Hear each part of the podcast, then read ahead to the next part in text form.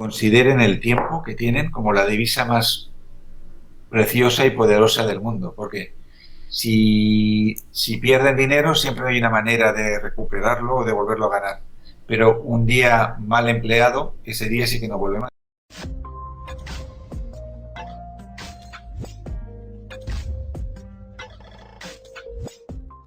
Muy buenos días, una vez más bienvenidos a Diálogos. En esta ocasión tenemos un invitado muy especial, él es Francis Mirales, un gran escritor que se ha entrado en un mundo de investigación y de conocimiento de la cultura oriental. Eh, él escribió, entre muchos otros, dos libros maravillosos, que es Ikigai e Ichigo Ichi. Y pues Francis, te damos la gran bienvenida a, este espacio y muchas gracias por aceptar la invitación. Muchas gracias, Julián. Un placer estar aquí contigo y adelante con esta sesión. Muy, un honor estar aquí. Claro que sí, Francis. Pues digamos que nos traen dos temas particulares a, esta sesión que nos gustaría ir tomando eh, a medida que desarrollamos eh, la entrevista y el primero que quiero mencionar es esta hiperproducción en la que caemos en la sociedad actual, donde, digamos, nos llevan a creer que el multitasking o hacer muchas cosas al mismo tiempo y ocuparnos cada segundo de nuestro día es aprovechar el tiempo. Y de pronto estamos abandonando esa, ese propósito de vida o ni siquiera lo hemos descubierto y pues nos gustaría que nos contaras un poco lo que aprendiste de esta cultura oriental sobre lo que es el propósito de vida. Sí, a ver, eh, no es algo exclusivo de, Oriente, lo del, también en Japón, en las grandes ciudades y en China hacen el multitasking, sino de comunidades quizás que siguen una vida más natural, más acorde con los ciclos de la naturaleza y lejos de la dependencia de las pantallas y, culturas urbanas en las cuales vivimos en la distracción, en la multiplicación de tareas, el miedo a estar sin hacer nada. Lo que podemos aprender de comunidades como Gimi, eh, que fue el estudio que hicimos que nos llevó a publicar el Ikigai, es que si queremos tener una vida larga, serena y poder invertir tiempo y energía en nuestro propósito, vamos a tener que cerrar puertas. Esto lo explicaba muy bien un empresario indio en la última gira que hice en ese país. Él dijo que había descubierto que la, felicidad y la realización e incluso el éxito no consiste en estar en todas partes, como nos creemos popularmente de que hay que hacer networking, hay que tener muchos seguidores, hay que estar en todos. No, dice que se consigue cerrando puertas, porque solo si eliminas las distracciones que te roban tiempo y energía, vas a poder focalizarte en aquello realmente importante para ti y para el mundo. Y ahí está el propósito vital, en, hacer, en poner toda la carne en el asador, ¿no? En decir, esto es lo más importante de mi vida y soy capaz de renunciar a todo lo otro. Schopenhauer hablaba de la contemplación como medio de redención a la, miseria humana, pues lo, digamos, lo, lo manejaba el de este tema.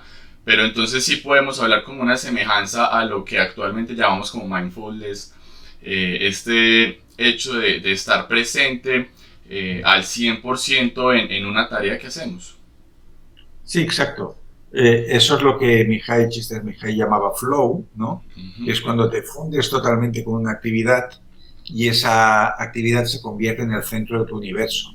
Y a partir de ahí puedes llegar a la excelencia en cualquier cosa que hagas y además es como una forma de meditar, porque realmente igual que el monje zen está barriendo el patio o está lavando unas patatas, ah, lo hacen con el cariño de que aquello es lo más importante del mundo en ese momento, si aquello en lo que ponemos nuestra atención y nuestro foco lo tratamos de la misma manera, pues nos vamos a relajar, vamos a hacer un muy buen trabajo y además vamos a acceder a, a niveles de calidad en lo que hacemos que de otra manera nunca llegaríamos.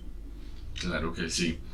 Mm, bueno, vemos que las personas adultas siempre buscamos esa, esa hiperproductividad y, creo me atrevo a decir que yo he caído en ella también. Yo también, ¿eh? todos hemos caído alguna vez. Y mira, y fíjate que esto no es exclusivo de la modernidad. Ya los romanos tenían este problema y tenían una expresión para eso, que se llamaba horror vacui, que es el miedo al vacío.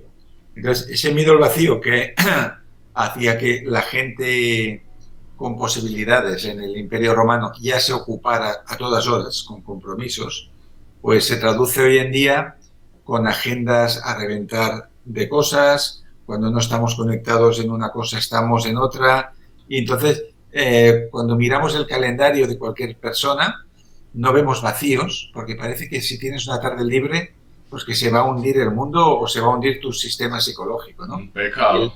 El, horror macui es como un miedo a hacernos preguntas que son incómodas, pero que quizás son esas preguntas las que pueden cambiar nuestra vida. Esto lo, lo explica muy bien Tim Ferris en su clásico libro La jornada laboral de cuatro horas, eh, pero yo le doy una vuelta más. Él dice que el éxito en la vida depende de cuántas conversaciones incómodas eres capaz de mantener. Él se refiere con otras personas, lógicamente. Él se refiere con jefes, con bancos, con colaboradores, con parejas. Pero yo lo llevaría al terreno de uno mismo. Yo diría que el éxito personal y tu evolución como ser humano depende de las conversaciones incómodas que seas capaz de mantener contigo mismo y contestarse esas preguntas que están ahí. Y eso solo se puede hacer si liberas tiempo y espacio y te das cita y te quedas entre cuatro paredes blancas, como decía Pascal, y asumes lo que hay, lo bueno y lo malo. Em, hemos visto, bueno, he, estado muy juicioso leyendo eh, los, libros, aquí, aquí atrás los, los tengo respondidos entre los otros, em, que existen una serie de beneficios científicamente comprobados, unos beneficios médicos, unos beneficios para la salud, por el hecho de sacar un espacio en esa rutina diaria y poder regalarse un momento de bosque, un momento de contemplación con la naturaleza eh, y que es una práctica eh, que es común en, en, esta isla de Okinawa y que incluso se ha empezado a replicar en otros países del mundo. Sí, aquí nos estamos refiriendo al Shinrin-yoku, es el famoso baño de bosque, que es una terapia, hoy en día ya tiene categoría de terapia en Japón. Y a partir de los años 80 empezaron a investigar qué pasaba con la gente que tenía exposición al medio natural. Entonces, se hicieron experimentos tan curiosos como un hospital que tenía enfermos de una misma condición y unos estaban alojados en un ala que daba a un bosque, incluso personas que no salían de ese hospital. Y los otros los situaron en un ala trasera que daba a edificios de otra parte de la ciudad y los que tenían vistas al bosque sanaron más rápido que los otros. Y luego los estudios se llevaron también a lo que aquí en España llamamos los domingueros. Mm, ¿Qué pasa con los urbanitas que se toman un día por semana para poder ir al campo y se van pasándose toda una mañana o, un mediodía y una tarde ahí? Se hicieron mediciones de muchas constantes vitales y de, y de la producción de células eh, NK, que son las natural killers, las células que nos protegen del cáncer, y se comprobó que las personas que un día a la semana hacen un baño de bosque tienen un 10% más de estas células beneficiosas, tienen más inmunidad porque en la, en la naturaleza, en los árboles, hay unos venenos naturales que los árboles segregan para protegerse de los hongos y de parásitos y de posibles a enemigos, pero en el ser humano eso lo que hace es como nos vacuna naturalmente contra muchas enfermedades. Con lo cual alguien que pasea mucho por el bosque se pone menos enfermo, coge menos constipados y, tiene mejor estado de salud general que alguien que está siempre entre cuatro paredes. Excelente. Mm, Frances, podemos decir entonces que una práctica de Ikigai plena puede otorgarnos una vida más prolongada porque vemos que en la isla de Okinawa, en el pueblo de Ogimi, está contemplado como la zona azul número uno. Las zonas azules son esas zonas eh, donde encontramos mayor población longeva y pues esa está catalogado como la número uno. ¿Será que si existen una serie de reglas o pasos que las personas puedan seguir, que digan, ve, voy a empezar a implementar este y este tipo de, de, actividades a diario para, para tener un, un, ikigai en mi vida y poder tener una vida mucho más plena y mucho más larga? Sí, a ver, hay una serie de, de observaciones que realizamos sobre los hábitos que permiten que un pueblo como Gimi sea el más longevo del, del, planeta o que lo era en su momento. Habría que volver a medir todo eso después de la pandemia, aunque en Okinawa no ha sido muy grave, las consecuencias en otros países sí, entonces habría que volverlo a calibrar todo eso. Pero básicamente lo podríamos resumir, mira, uh, punto número uno, ausencia de estrés tecnológico. Eso alarga la vida en el sentido que la persona se puede relajar, ¿no? puede estar sin hacer nada uh, y no está todo el día pendiente de lo que sucede en una, en una, pantalla, porque eso en realidad lo que supone es un estrés de baja intensidad, pero permanente, sostenido. Y eso va disparando adrenalina constantemente y acaba siendo un veneno para el sistema cardiovascular y, para, la digestión y para todo. Segundo punto, vivir de acuerdo con los ritmos de la vida. Uh, la cronobiología, que es esta ciencia que ahora está de moda, que estudia cómo los relojes internos de la persona se sincronizan con los de la naturaleza, nos dice que si quieres tener una vida larga, deberás levantarte con el sol, acostarte cuando sea oscuro, comer a horas regulares, porque entonces el cuerpo ajusta sus horarios y optimiza todo su sistema de digestión, de, producir las hormonas del sueño, etc. Mientras que una persona que hoy se va a dormir una hora, mañana se va otra, hoy duerme cinco horas, mañana duerme nueve, uh, que no se mueve, que no se alimenta, su reloj, su reloj interior va totalmente de, desincronizado con la luz y con la vida. Entonces este sería otro. Tercero, establecer vínculos de hermandad con tus vecinos. ¿no? Las personas que tienen muchos amigos, que tienen vínculos muy fuertes con los demás, viven más porque pueden descargar tensiones hablando con ellos, porque se sienten protegidos, porque tienen alguien a quien cuidar, porque pueden uh, poner en marcha las neuronas y comunicarse y, y, pueden salir a pasear con ellos y pueden ir a visitarlos, mientras que la persona que está sola en casa delante de un televisor Mm, más allá de la tristeza o la melancolía que pueda vivir una persona así, pues ni, ni está ejercitando sus neuronas, ni su cuerpo, vive en un estado de desesperanza y de apatía que, que acelera el envejecimiento. Luego podríamos poner en cuarto lugar el no arrastrar rencores del pasado. Eso es lo que aprendimos en nuestro último viaje a Okinawa, que fuimos con National Geographic, que el, uno de los productores, que era un americano que vivía allí, nos dijo que había leído el libro y dijo, y hay algo que os habéis olvidado poner. Dice que la gente de Okinawa ha sufrido mucho por la Segunda Guerra Mundial, la invasión norteamericana, a la base que tienen allí con decenas de miles de soldados. Dice, pero son gente que no, no guarda rencor a nadie y que piensan solo en clave de ahora y en ese sentido no llevan ninguna mochila, ¿no? Por eso tú verás que cuando un japonés de Okinawa habla con un americano que se ha comprado una casa y se casó y pesca y tal, lo trata como un vecino más. Y hay incluso una expresión de allí que dice, una vez nos hemos sentado alrededor de la misma mesa, ya somos todos hermanos. Entonces, eso también alarga la vida, no ir con cuentas pendientes, no tener un catálogo de ofensas, no hacerte mala sangre, y eso también. Y por último sería tener un ikigai, ¿no? Uh, tener algo que te motive lo suficiente para empezar el día con ilusión, con energía, con, con buenas ideas, con ganas de conectarte a los demás. Digamos que esas cinco serían las claves para una vida larga. Uh, excelente, Francis. Muchas gracias por compartir eso.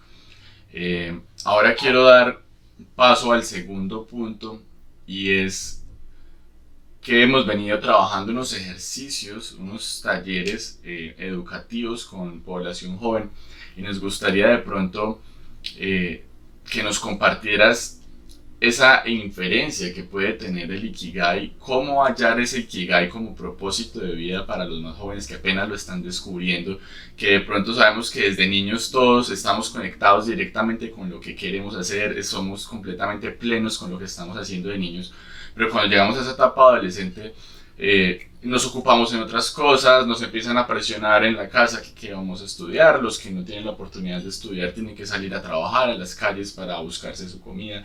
Entonces siempre digamos que en, ese punto de entre los 15 y, 20 años es un punto de quiebre donde nos vemos forzados a tomar decisiones muy importantes sin de pronto tener la madurez necesaria para, para, para hacerlo asertivamente.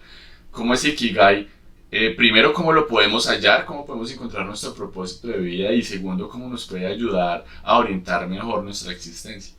Sí, mira, yo diría que hay varios caminos que llevan al Ikigai. Uno sería analizar de todas las cosas que te gustan, cuál es la que te hace fluir más, ¿no? Lo que te pone en un estado de flow en el sentido que puedes estar horas haciendo una cosa y para ti parece que hayan pasado minutos y que realmente te tiene concentrado y que puedes eliminar todas las proyecciones ¿no? que van al pasado, al presente, al futuro, a los problemas, a, etcétera, ¿no? Entonces, ver qué es lo que te hace fluir, ver qué te apasiona. Luego, puedes hacerlo también por eliminación. Ver cuáles son todas esas cosas que haciéndolas tú no te sientes en absoluto cómodo, ¿no? O que no te sientes identificado con eso que haces, ¿no? Entonces, a través de lo que no te gusta, puedes llegar a lo que te gusta.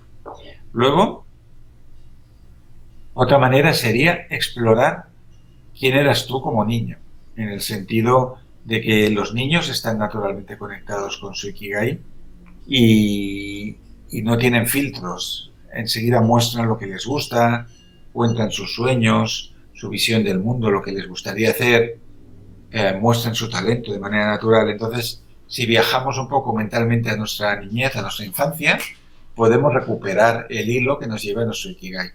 Y luego, en, etapas que sean de mucha confusión o porque hemos terminado una pasión y ya no sabemos cuál va a ser la siguiente, pues prueba y error, como la ciencia, ir probando cosas y vas a ir diciendo, bueno, esto no es lo mío, esto tampoco, esto parece que sí, y dentro de esto, pues este ámbito más pequeño parece que puede hacerme feliz.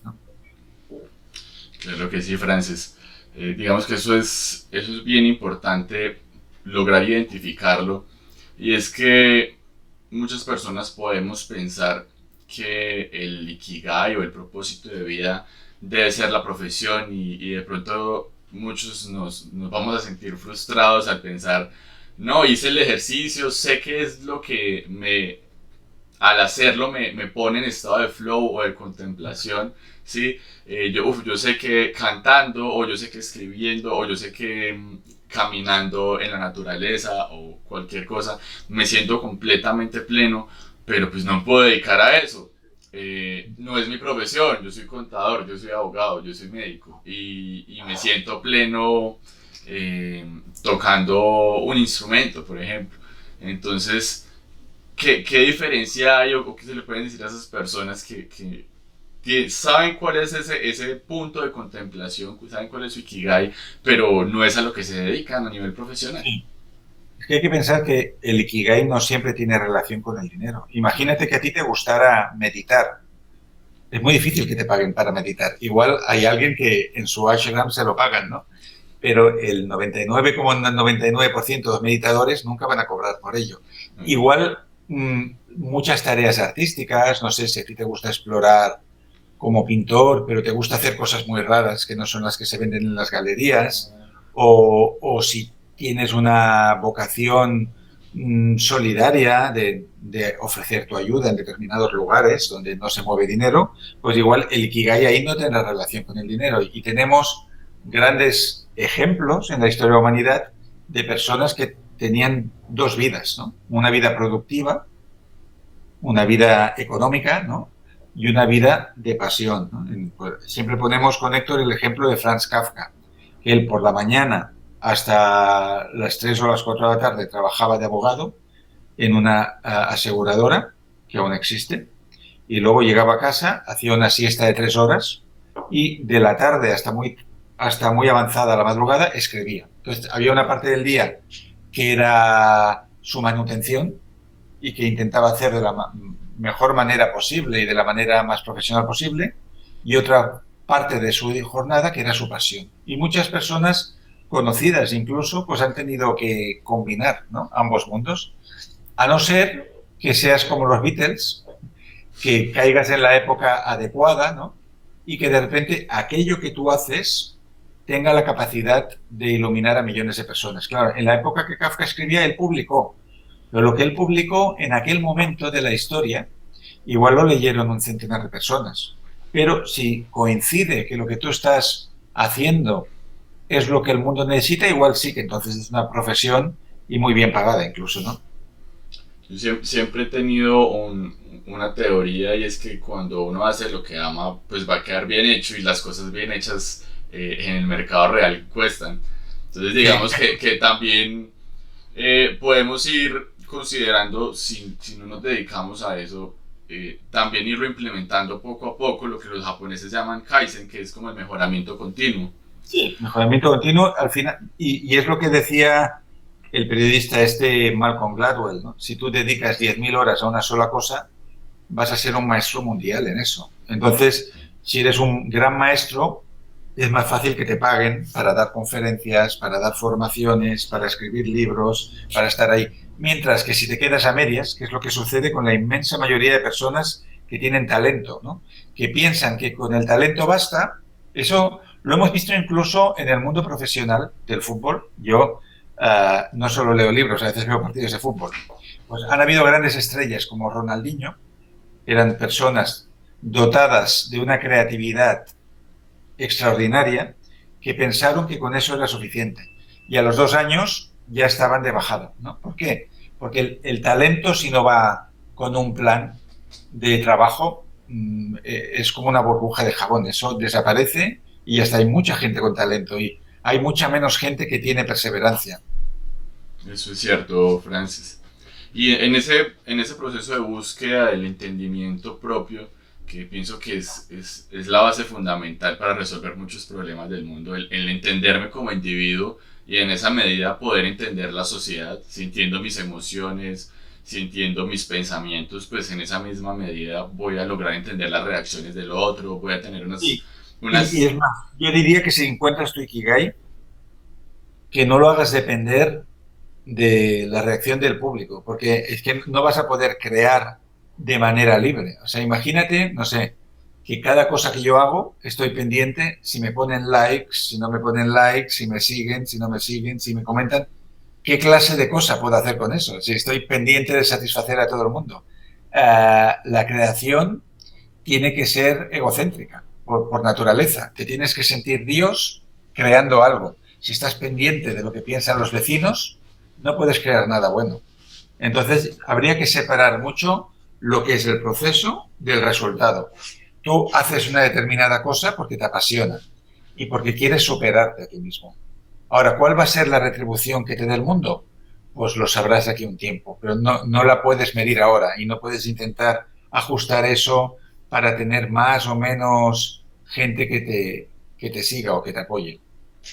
Claro que sí, Francis. Escuchaba en una conferencia tuya con BBVA, eh, digamos, eh, lo contrario a este proceso de mejoramiento continuo, a este proceso de implementación permanente, constante, donde vamos mejorando día a día en un área específica de nuestra vida, sino que hay momentos en los que simplemente podemos parar lo que estamos haciendo y arrancar un proyecto completamente nuevo. Sí, hay veces que hay que hacerlo, eso. O sea, hay momentos en los que un, modo de vida y una manera de trabajar y un ámbito sentimos que está agotado. Esto le ha sucedido a mucha gente que ha estado X tiempo en una oficina, en una empresa, y les, les sucede lo que la psicología llama despido interior. Que tu cuerpo sigue yendo a la oficina, pero tu mente y tu corazón ya no están ahí. Eres como un zombie que va ahí, ocupa un lugar, hace lo mínimo para que no se note que en realidad no estás, pero en realidad ya están en otro, en otro lugar. Entonces, cuando nos damos cuenta de esto, que lo que antes nos motivaba ya no nos hace ilusión, que lo que era un desafío ahora es aburrimiento, es el momento en el que hay que explorar otro camino.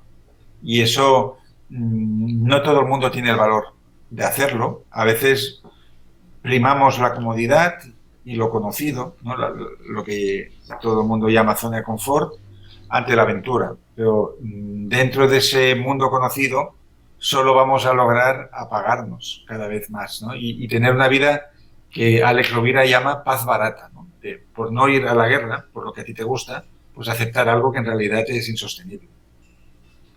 Eso es muy cierto y es, y es la realidad de, de muchas personas. De muchas personas, sí. ¿Cuánta gente conocemos que hace 20 años que hace un trabajo que nunca le ha gustado, pero ni el primer año le gustaba ya? Pero dicen, bueno, hay que trabajar porque hay que trabajar, la vida es así, ¿qué quieres? Bueno, no sé, eh, hay muchas justificaciones para hacer eso, ¿no? Pero en realidad lo que hay es un miedo a, algo que no sabes que te vas a encontrar. Y por eso cuando acude gente a mí que me dicen, yo quiero dejarlo todo y, dedicarme, no sé, a, hacer terapias, a escribir. Mi primera pregunta siempre es, ¿cuáles son tus gastos mensuales? Porque si ahora me cuentas que tienes una hipoteca en la ciudad, una hipoteca del crédito de la casa en el campo, tus hijos están yendo a no sé esa, no puedes hacerlo. O sea, para poder realmente hacer un peregrinaje hacia algo totalmente nuevo, te tienes que descargar del máximo de cosas. Cuanto menos gastos tienes, más libertad conquistas. Y eso mucha gente no lo entiende. Piensan que pueden cambiar lo que hacen por otra cosa idílica y seguir manteniendo el tren de vida. No, al principio habrá que ser pobre, porque todos lo han hecho así. Además, si vemos la vida de gente como Henry Miller, Henry Miller, un gran escritor americano del siglo XX, tenía un, un empleo en una empresa con un cargo semidirectivo, con muy buen sueldo, por dentro. Él se fue a París porque quería ser escritor con 33 años y a veces comía de la basura. Él asumió que ese era el peaje, a pagar por un sueño. O sea, tenía una vida absolutamente distinta. Vivía de prestado, en casa de chicas que él conocía, pero es que el cambio sin dolor no existe. O sea, la vida te va a pedir algo a sacrificar para eso que tú quieres lograr.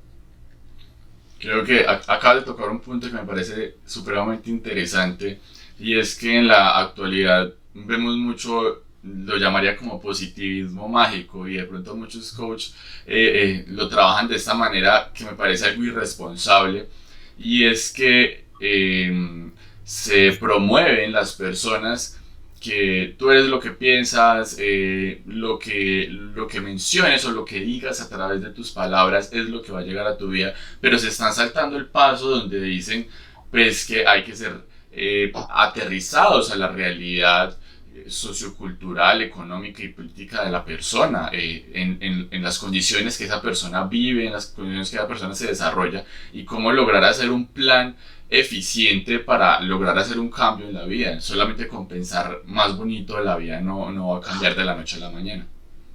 Claro, exacto. Um, sí, porque a veces se entiende la ley de la atracción al pie de la letra. Eso tiene un sentido más bien simbólico, que si tu mente está enfocada a determinadas cosas, es más fácil que tú emprendas las acciones necesarias para hacerlas no significa que si yo deseo el dinero, el dinero viene a mí. Hay toda una serie de, cosas que hay que hacer entre medio, ¿no? Entonces, hay, quien cree que el éxito, la, eh, prosperidad, eh, ser reconocido es algo como mágico, que basta con desearlo, ¿no? El deseo yo diría que es la etapa número cero de todo lo que hay que hacer hasta ahí. Y hay gente que está dispuesto a recorrer ese camino y otra gente que se van a quedar en los primeros metros de la maratón y van a abandonar. Frances, eh, ya para terminar, pues primero agradeciéndote por, por estos maravillosos consejos y, y, por compartirnos parte de, lo, de, lo, de tu experiencia y de lo que has aprendido durante estos viajes. Te agradecería si nos puedes dejar un consejo a las personas que, que ven este contenido y que en este momento te, te están viendo. Pues yo lo que les diría a estas personas que nos están viendo, que consideren el tiempo que tienen como la divisa más preciosa y poderosa del mundo, porque si, si pierden dinero siempre hay una manera de recuperarlo o de volverlo a ganar, pero un día mal empleado, ese día sí que no vuelve más. Por lo tanto, que empiecen a dar realmente valor al tiempo y que pongan en su día al menos una hora dedicada a algo que sea profundamente significativo para ti mismo. Y eso, un día tras otro, te puede llevar a lugares que ahora no imaginas. Perfecto. Frances, muchísimas gracias por compartirnos, muchísimas gracias por aceptar, por estar aquí. Eh, vamos a recordar esa conversación con mucho cariño. Muchísimas gracias por todo. Muchas gracias, Julián. Un placer muy grande. Gracias a todos. Que estés muy bien.